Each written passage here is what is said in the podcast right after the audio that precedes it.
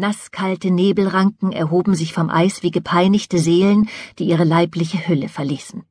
Die kalte Luft hatte sich in einen trüben, wabernden Dunst verwandelt. Ich sauste in dem langen Korridor auf und ab, und das Kratzen meiner silbernen Schlittschuhkufen klang wie das trostlose Geräusch, das entsteht, wenn ein Metzger hingebungsvoll seine Messer schleift. Unter der Eisschicht war das komplizierte Muster des Holzparketts noch deutlich zu erkennen. Die zwölf Kerzen, die ich in die uralten Kronleuchter gesteckt hatte, flackerten im Luftzug, wenn ich unter ihnen entlangschoss. Ich atmete die beißend kalte Luft tief ein und stieß sie als kleine silbrige Wölkchen wieder aus. Als ich schließlich mit harschem Kratzen zum Stehen kam, spritzten kleine Eisbröckchen wie eine sich brechende Welle aus winzigen bunten Diamanten auf. Die Bildergalerie zu fluten war nicht besonders schwer gewesen. Man musste lediglich von der Terrasse hier einen Gummischlauch durch das Fenster schlängeln und das Wasser die ganze Nacht überlaufen lassen, und natürlich bedurfte es dieser erbarmungslosen Kälte, die das Land nun schon seit vierzehn Tagen in ihrem eisigen Griff hielt. Da ohnehin nie jemand den unbeheizten Ostflügel von Buckshaw aufsuchte, würde auch niemand meine improvisierte Eisbahn entdecken. Niemand, bis auf meine in Öl gemalten Vorfahren, die in Reih und Glied an den Wänden hingen und mein Treiben aus ihren schweren Bilderrahmen heraus mit frostigen Blicken missbilligten.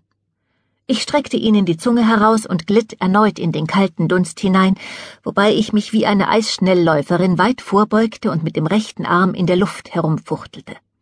Meine Zöpfe flatterten wild, und die linke Hand hatte ich so lässig auf den Rücken gelegt, als befände ich mich auf einem Sonntagsspaziergang durch unsere herrliche Natur. Wie schön wäre es doch, dachte ich, wenn jetzt ein Modefotograf mit seiner Kamera vorbeikäme und diesen Augenblick für die Nachwelt festhielte. Ein, zwei Wochen danach würde ich dann auf den Seiten von Country Life oder der Londoner Illustrierten Nachrichten erscheinen, mitten im schwungvollen Lauf, in einer entschlossenen und zugleich unfassbar anmutigen Bewegung erstarrt. Bezaubernd, betörend, Deleuze, würde die Bildunterschrift lauten. Elfjährige Eisläuferin ist bewegte Poesie. Ophelia! Daphne! würde Vater rufen, mit der Zeitschrift wedeln. Kommt schnell her! Das ist Flavia, eure Schwester. Bei dem Gedanken an meine Schwestern stöhnte ich laut.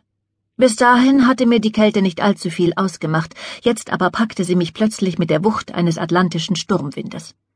Ich zitterte wie Espenlaub und riss die Augen auf.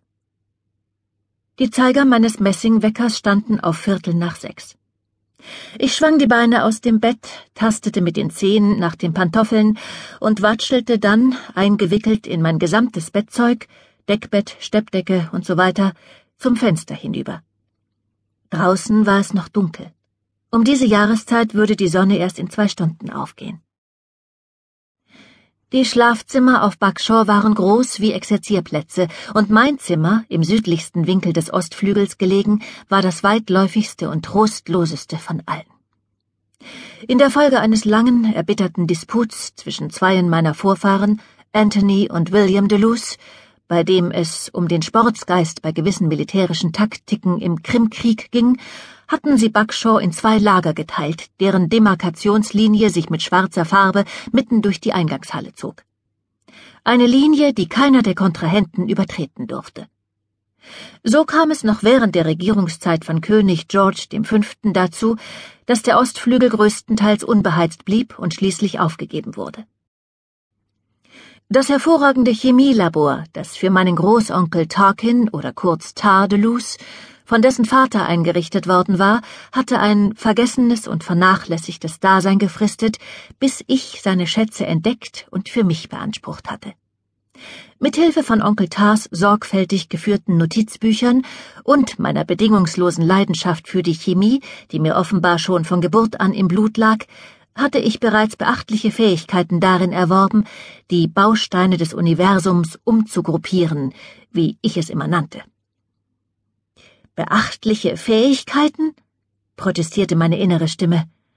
Du weißt genau, dass du ein Genie bist.